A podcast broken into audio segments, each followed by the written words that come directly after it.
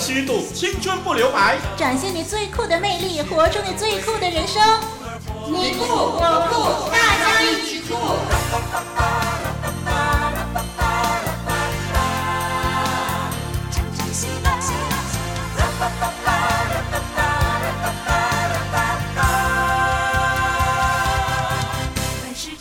欢迎来到大家一起酷！大家好，我是双双。你好，我是你的好朋友丽文。听众朋友，你们好，我是小包。啊，小是大小的小，包是包子的包，哦，小包就是我啦。好可爱的名字，听众朋友有没有发现呢？今天我们节目里头多了一个新的声音哦，小包加入我们呢。啊，这是我们大家一起酷的新组合，双双、小包还有丽文。我们不忘记呢，给听众朋友制造更多又酷又舒服的气氛。嗯，好，那小包啊，那今天呢是你第一次上我们节目，同时以后都是我们节目主持人之一，哎，啊、呃，我相信呢，听众朋友非常希望能够认识你更多，哎，所以是不是可以请你呢，跟听众朋友介绍你自己最喜欢的消遣，还有就是你青少年时期呢，你最喜欢进行的活动？嗯，好的，啊，小包我啊最喜欢看电影啦，也喜欢唱歌。嗯嗯，至于我青少年时期嘛，我最喜欢的活动就是弹吉他、嗯、啊，以及参加教会的诗班呢、嗯。那希望小包在未来能够与听众朋友分享我的生活点滴。嗯，听来呢，小包呢是属于艺术型的啊，电影啦、唱歌啦，这个呃什么吉他啦之类的哦。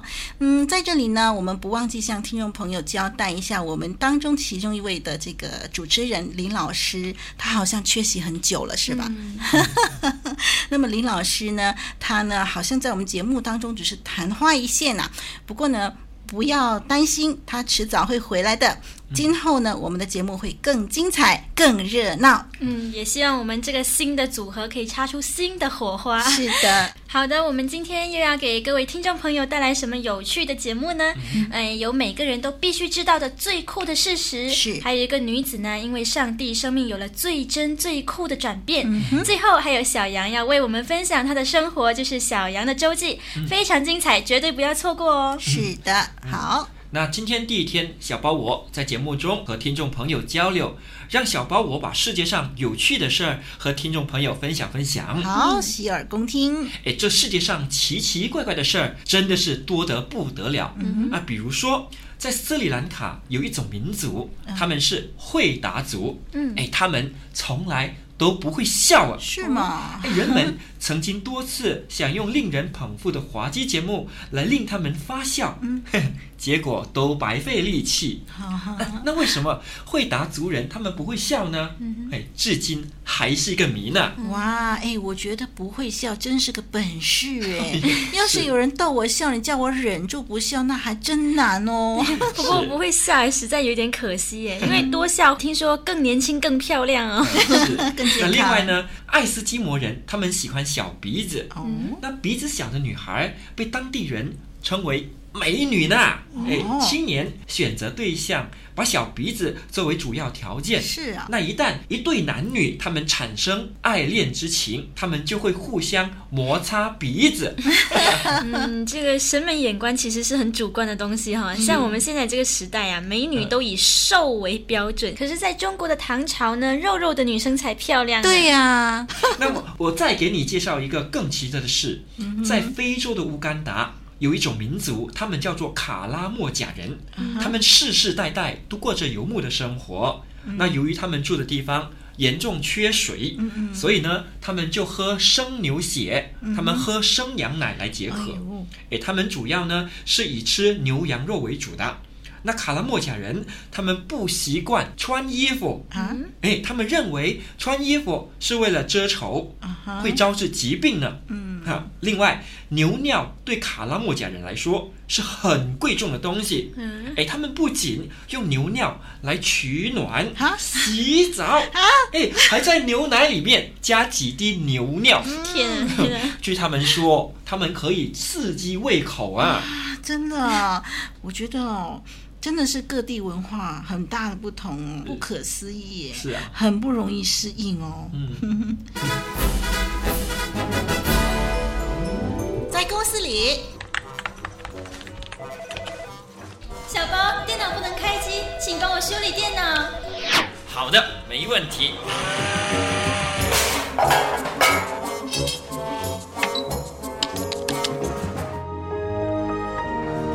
好的，弄好了。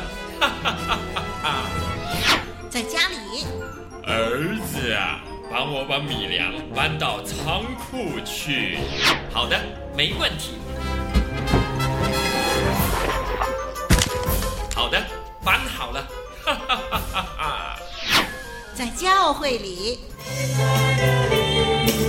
小包，来帮我抓这首歌的和弦。好的，没问题。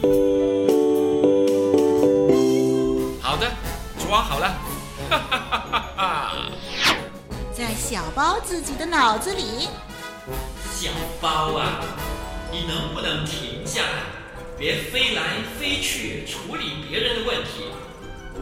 这、这、这、这恐怕有问题。酷酷的我，小包，帮你解决酷酷的问题，简直酷毙啦！ha ha ha ha ha ha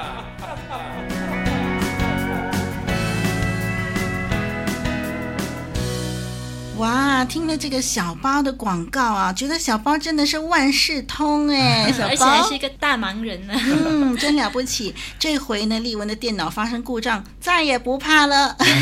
好的，又到了令双双非常兴奋又激动的环节了。嗯、接下来呢，嗯、就是我们最酷的事实。万物是上帝创造的吗？人是猿猴变的吗？还是上帝创造的？宇宙是怎么形成的？生物是进化而来的吗？真相只有一个。揭开真相，认清事实。最真的证据，最酷的事实。这个环节呢，呈现给听众呢，已经有好一段时间喽。那丽文呢，越做越感动哦，那是为什么呢？因为啊，直到这一集哦，我们还有一连串说不完的证据和例子，可以支持创造论的立场。嗯、越主持啊，就越体会。造物主的伟大，啊、确实啊，是双双也有这种感觉哦。每一次提到支持创造论的立场的证据，都非常的痛快。嗯、那么，听众朋友一定要常常守住这个节目，哎、啊，以便对这么重要的事实有更加的了解啦。是，嗯、过去呢，我们就讨论到创造论的科学证据，这些科学证据给我们看见的就是，首先，生物很明显呢是各从其类，并没有什么变化中的过渡生物。嗯、那也正因为如此呢，生物学的分类学才有可能存在。是，那分类学的鼻祖就是法国的科学家兰纳，他是一位基督徒，嗯、他就是读到创世纪中的各从其类的这个原则，才领悟出分类学的观念。嗯，是的。那提到所谓的过渡生物哦，嗯、小包我也知道一件非常重要的论点。嗯，那我一定要告诉听众朋友的，嗯、化石的记录里边没有过渡生物。嗯。只有各从其类，嗯，而类与类之间有鸿沟的分别。啊。达尔文起初提倡进化论的时候，也承认化石呢是最反对他理论的，嗯嗯，因为没有过渡生物啊，是，只是他认为当时所发现的化石不多，哎，所以当以后有更多的化石发现的时候，就会找到无数的过渡生物了。然而，一百年后的今天，被发现的化石的数量已经是多得博物馆都无法收藏了。在卡尔加里市附近的化石河谷啊，嗯、啊，科学家估计有数百万只死恐龙的尸骨埋在那里呢。嗯，嗯，美国拿州它的化石鱼啊，更是不得了，以亿计算呢。哇，啊，但是到如今呢？化石里边仍然见不到有过渡生物呢。嗯，那个这个论点呢很重要哎，真的是给进化论当头棒喝。嗯，上回呢我们还提过啊，类和类之间是不能够配合生产的，是是因为它们的基因啊、结构啊、体温等等的各种的因素都会有影响。就好像人和猪生出的猪八怪，只有在神话里面才会有啊。是。那 相反的呢，同类的生物外形很有可能是很不同的，但却是能够配合生。生产，因为是同类的关系。嗯、那例如呢，狗的品种可以有很大的差别，嗯、但却可以交配生子。嗯、那马和驴可以生出骡子，嗯、虽然骡子本身不能够生育。这个论点呢，也是很重要的证据。那说明生物的确是各从其类的。嗯嗯。小包想到啊。进化论当中所谓的低等生物，嗯，有些器官呢，还比所谓的高等生物来得复杂呢。嗯，比方说什么呢？苍蝇，苍蝇的眼睛呢，就比人的眼睛更为复杂呢。对，嗯，还有一个更酷的事实是，在地里掘出来的古代生物当中，有许多呢，根本与现代的生物相同呢。嗯，例如科学家发现。古代的蟑螂啊啊，按进化论，它们是三亿五千万年之前的生物、哦、啊，和现在的蟑螂结构呢，却是一样的耶。哎，基因也一样哦。哎，那我就想了，三亿五千万年之前呢、啊，没有变过，难道是因为当时他们已经进化的近乎完美了吗？嗯哼，对不对？还是根本？蟑螂受造就是如此嘛？嗯、实在是没有变过的。嗯、所以说啦，生物如果真的是渐渐进化或者是退化，这种推理相当难以让人信服。是是。那听众朋友，不知道您是否曾经停下脚步，想想上帝在各类生物中所造的奇妙的特色呢？嗯、比如说鸵鸟啊，很有趣的是，它缺乏敏锐的知觉，教养的技巧也相当的怪异，但是呢，它的后代仍然活了下来。它虽然是鸟类，嗯、但是却不。不能飞，可是却跑得比马还快呢。何止鸵鸟呢？我还知道有一种生物叫做放屁虫、嗯、啊！放屁虫？是的，是放屁甲虫。哦，它属于非洲的一种昆虫呢。嗯、它体内呢可以排放两种物质，嗯，就是过氧化氢，嗯啊，我们就叫双氧水了哈。嗯、还有对苯二酚，也就是漂白剂。哦，它背上有一对管子。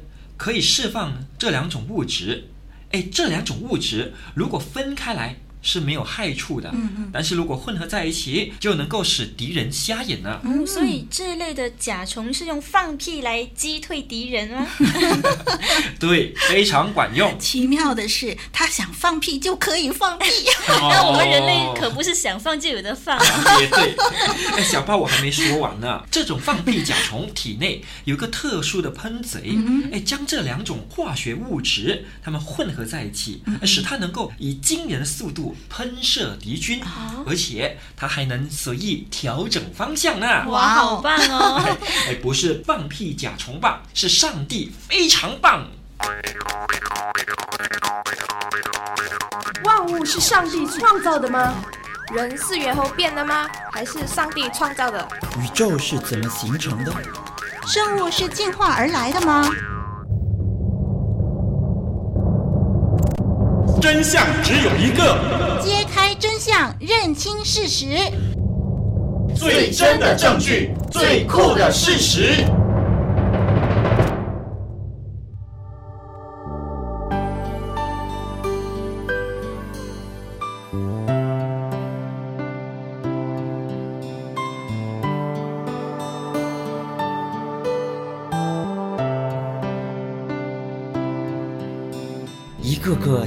妙的人生，一次次奇妙的转变，是你主耶稣改变了我的生命，丰富了我的人生。真人真事，最酷的转变，最酷的人生。期呢，介绍最酷的转变的时候，我们看到很多人他们的人生呢，因为有耶稣的关系呢，都变得非常不一样哦。嗯、那么今天呢，我们要请双双来给我们介绍另外一个人物，他们怎么样因为耶稣的关系而有所转变呢？嗯、没错，今天呢，双双要分享的是一个风尘女子的回转。那这个风尘女子她到底经历了什么事情？又是什么使她回转呢？我们一起来听听看哦。嗯、好，这个风尘女子呢，她的名。字是阿芳。嗯、阿芳是一个历尽风尘的女子，但是在她风尘的背后有她独特的故事。在阿芳八岁的时候啊，她的父亲就离开了她。那对于父亲呢，她印象最深刻的就是一个曾经让她深信不疑的承诺，嗯、那就是啊，她的父亲曾经对她说：“我现在去贩毒，赚了不少钱，已经在外国买了楼，迟些就接你们去住。”哦，诶，她很相信父亲的这个承诺，但是呢，也伴随而来的是一个从未兑现的承诺的失望。哦，那阿芳的妈妈常常都忙于工作啦，没有什么时间照顾他们四个兄弟姐妹。那妈妈的工作是阿芳长大之后才知道的。总之，就是妈妈不愿多谈的工作。嗯，阿芳呢，在中一的时候和同学打架，当然啦，校方就不喜欢打架的学生，所以不久之后，阿芳就辍学了。他和弟弟呢，就整天在街上流连，也认识了一群的朋友，天天在街头玩乐啊、嬉戏啊。当然，吃喝玩乐都得花钱，所以也不能真的只是终日吃喝玩乐。那当中，阿芳的男朋友在黑社会里面的老大。大哥就把阿芳家当做毒品的分销站，哦、就透过售卖毒品来赚钱。那有一天刚好公安上来扫荡，诶，阿芳当时不在，但是呢，他的姐姐却被抓去了。嗯，那阿芳的姐姐就被关进监狱里面两个月。从监狱释放出来的时候，她的姐姐的精神竟然失常了，而且不知道为什么还怀了孕。那因为这件事情，阿芳不知道哭了多少遍，她觉得是自己连累了姐姐。他也不知道可以做什么来补偿他的姐姐，毕竟人生里面也不是每一件事情都可以弥补的。是，那阿芳第一次去建工的时候啊，是他妈妈陪他一起去。当他第一天下班的时候，他的心里是非常的难过。毕竟也没有人喜欢让完全陌生的人在自己的身上恣意的施加侮辱。那阿芳就觉得很恶心。妈妈陪他建工的地方呢，其实是一个色情的场所。而那一年阿芳才十五岁。你是说阿芳在十五岁的时候，妈妈就让他到风月场所、色情场所去工作？嗯，嗯，没错。哦，那阿芳在十五岁的时候就开始在色情场所工作。工作不久呢，妈妈就告诉他，因为生活非常的艰难，他又要照顾他姐姐的孩子，所以就要求阿芳自己搬出去住。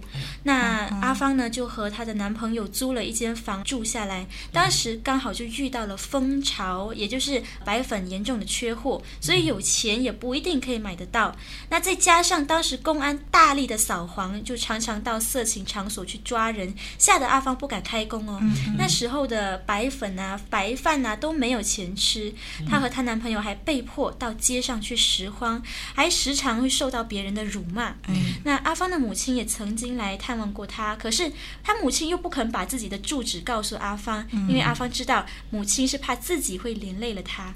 后来，阿芳的男朋友被逮捕了。嗯、阿芳自己也回到了她的场所里头工作。嗯、在她十八岁那一年呢，就转到其他更高级的色情场所工作，哦、所以赚钱也多了。哎，这时候她的妈妈不但再一次和她一起住，还常常称赞她有本事。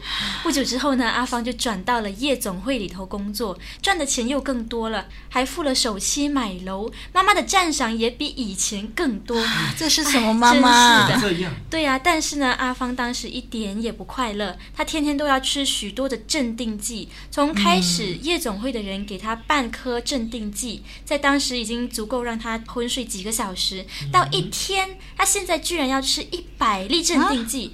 那药力一退呢，她又要吃；有一点清醒，她又要吃。吃镇定剂啦，吃白粉啊，看见阳光又会头晕，不懂得哭，也不懂得脸红，也不懂得什么叫感受，只懂得发脾气，很大很大的脾气。那阿芳不要有半点的清醒，也不要脑海里面有任何的思想，她不要再想起自己。每天除了药丸、白粉，阿芳只想着一件事情，她想去死。嗯，但是整个家，妈妈、她的弟弟、还有姐姐、还有姐姐的孩子，都要靠她来抚养。阿芳最后没有死，但是她却被出卖了。出卖她的人不是别人，竟然是自己的亲生妈妈和亲弟弟。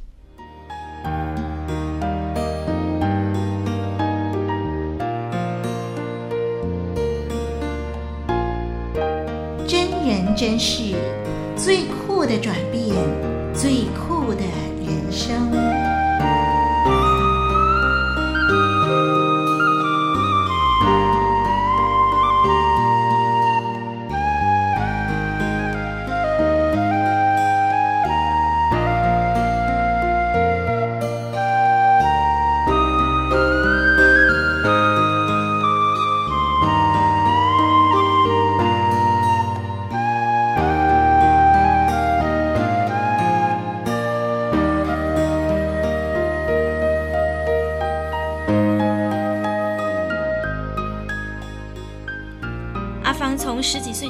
始在街头讨生活。他吞药丸、吸白粉，堕落风尘，连最叫人恶心的嫖客和最恶毒的流氓都没有令他走入监狱。但是呢，今天他被关进了拘留所，这是他生平的第一次。他不能够明白为什么叫公安来抓他和把他藏得好好的药丸和白粉抖出来的，竟然是靠自己出卖肉体来养活的亲妈妈和亲弟弟。是啊，那为什么呢？呃，他也不明白。当他们来探望阿芳的时候啊，阿芳一句也没有说，只是看着他们不停的流泪。他们说的话，阿芳一句也听不进去，而且一句也不想听。嗯，那阿芳对人性完全的失望。他想，人间还有情义吗？还有什么希望吗？对阿芳来说啊，没有，都没有。嗯。嗯，其实希望呢是总会有的，虽然很多时候是在我们意想不到的地方出现。那阿芳她花了一个小时找到了一个地方。他走进一间有一点旧、有一点乱、椅子又有一点破的教会，就觉得这是最适合自己的地方了。他参加这里的教会，一边听他们唱诗歌，也一边忍不住的流泪。但是阿芳不喜欢别人看到自己哭，便不让泪水滴下来。他只在心里不断不断的流，直到他们唱完诗歌，阿芳也不知道自己为什么会这样。嗯、呃，阿芳虽然曾经在戒毒所信了耶稣，也曾经回去教会，但他觉得不是每一间教会都适合他。他感受到一些人的排挤。嗯、呃，阿芳明白要大家坦诚相处，彼此都有很大的困难，因为自己也曾经堕胎啊、自杀啊、吸毒、卖身等等的。他想，如果这些真的跟别人说，不吓死人才怪呢。所以阿芳根本没有办法开放自己，更不用谈什么坦诚相处了。对。诶，但是有一次哦，似乎有一些不同。嗯、他和黎正满牧师，呃，这个牧师我们以前在节目中也介绍过。对对对，对他和黎正满牧师呢，第一次通过电话，从说话的语气和声线就知道牧师曾经也是个过来人。嗯，因此呢，阿芳就问了这间教会的地址，他足足找了一个小时才找到。嗯哼，不过他刚走进教会的时候，就有一股莫名的亲切感。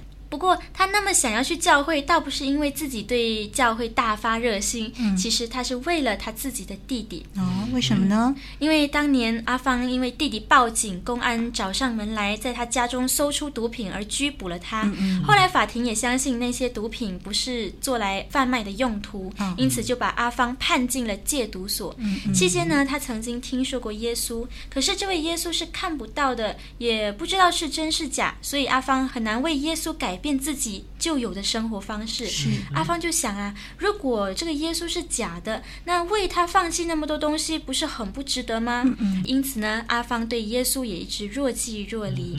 后来。阿芳的弟弟染上了毒品，也和邪灵打交道。嗯、阿芳的弟弟会常常自言自语，又嚷着要自杀、要跳楼啊。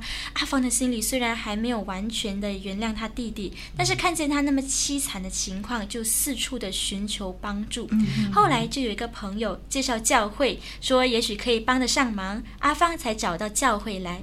哦、那每逢弟弟被邪灵搅扰的时候啊，阿芳就会向牧师求救。诶，有一次弟弟不住的把头往地上撞，撞得头破血流。哎，但是呢，牧师们来为他祷告，他的弟弟竟然就平静下来。嗯嗯，对。另外一次，弟弟忽然去拜什么黄大仙，黄大仙，所以回来的时候，他弟弟就发高烧，吃了药也不会痊愈。阿芳又找了他的牧师为他祷告，哎，祷告后烧也真的退了，药也不用吃了。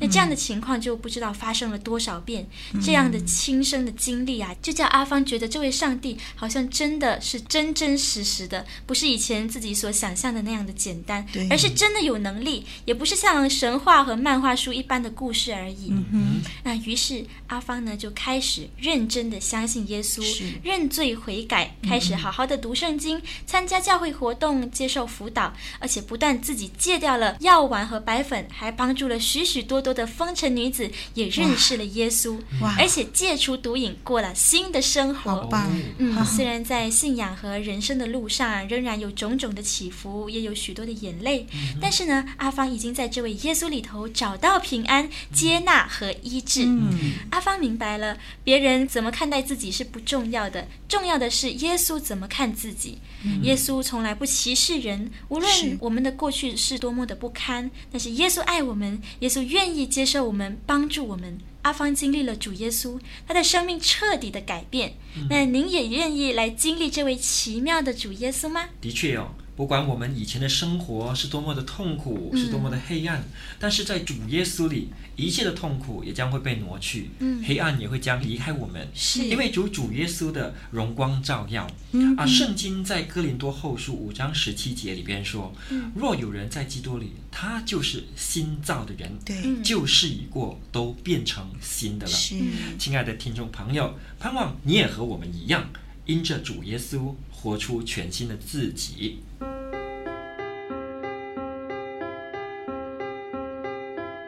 如果酷是一种颜色，那一定是自由辽阔的草原翠绿，也一定是温暖人心的阳光金黄，也一定是深邃沉稳的海洋蔚蓝，更一定是纯洁正直的天空亮白。让我们用酷挥洒生命的色彩，酷出真我，酷出生命。让我们大家一起酷。接下来又是小羊周记的时间了。那这个节目主要是小杨他日常所见、所思、所想而写下的心情点滴。这一次，让我们听听小杨在教会音乐服饰上的心情写照吧。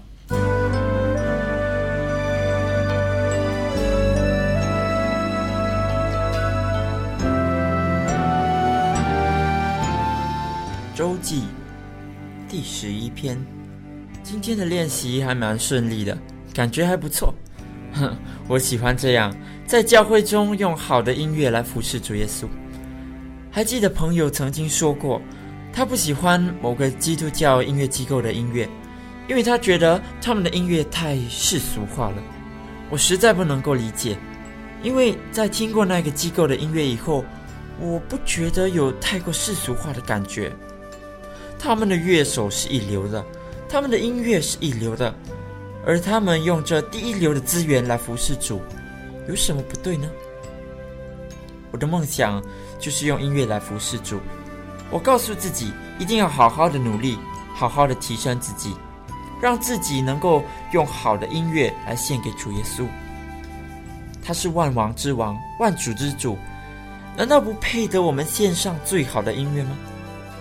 教会的音乐不一定就是要所谓简单的，当然不能够花俏的让唱诗歌的人分心。但是教会的音乐也可以是很多元化的啊，只要是能够把人带到神的面前，让人投入诗歌当中，让人敞开来向主高歌，这些音乐，我觉得都是没有问题的。也许朋友担心的是我们那种要炫耀的心吧。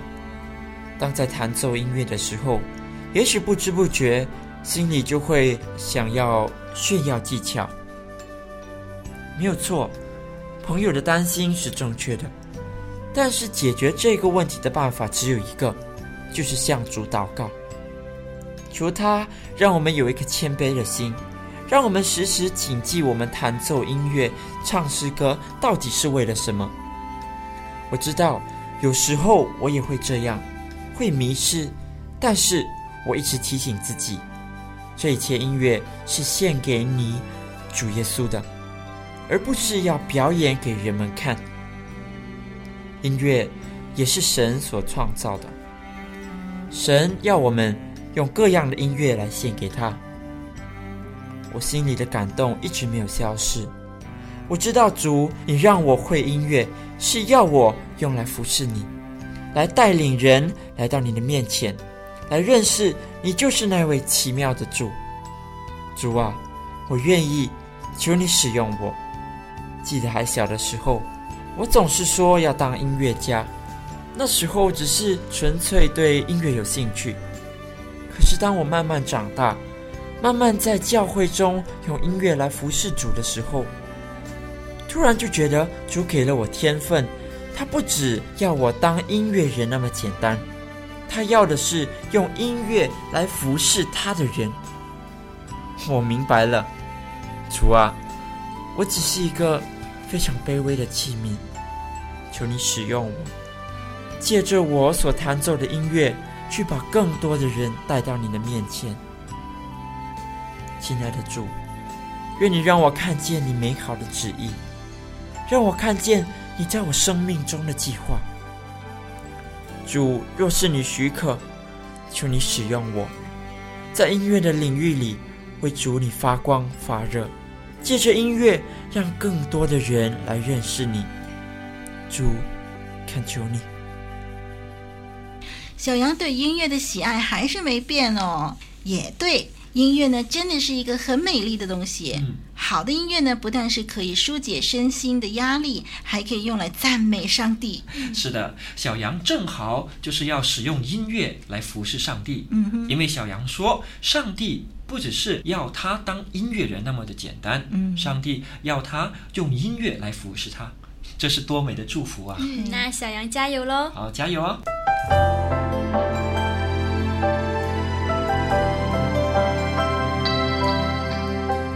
好，说到音乐呢，这里就有一首非常好听的诗歌要介绍给大家，它是盛小梅带来的《打开黑暗的角落》。有时劳苦和重担压着你的心头，叫你每一步都沉重。当你伤心的泪水流不停的时候。你要相信主都知透，将面具完全卸下，敞开心灵深处最真的你，打开心里最黑暗的角落，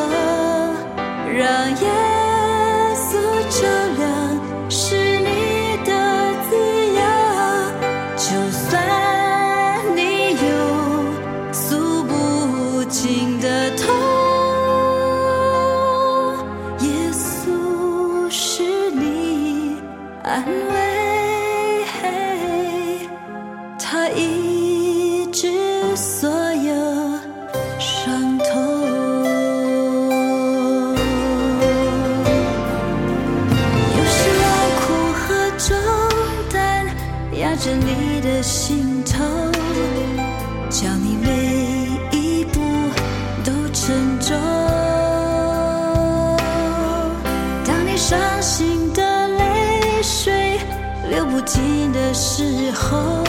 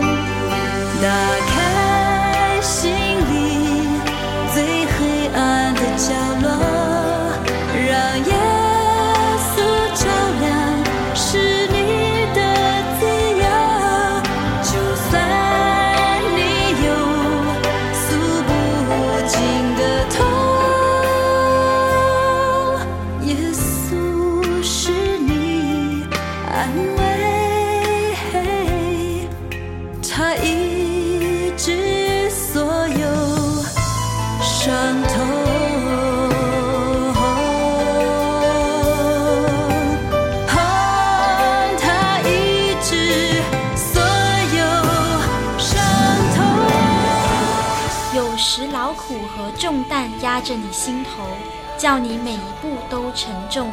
当你伤心的泪水流不停的时候，你要相信主都知透。将面具完全卸下，敞开心灵深处最真的你，打开心里最黑暗的角落，让耶稣照亮，使你得自由。就算你有诉不尽的痛，耶稣是你的安慰，他医治所有伤痛。耶稣陪你走，在他没有医不好的伤口，打开心里最黑暗的角落，让耶稣照亮，使你得自由。就算你有诉不尽的痛，耶稣是你的安慰，他医治所有伤痛。很高兴跟听众朋友度过以上的时间，随着诗歌的播出，我们要跟你们告别了。啊，我是小包，我是双双，我是丽文，再见，再见，拜。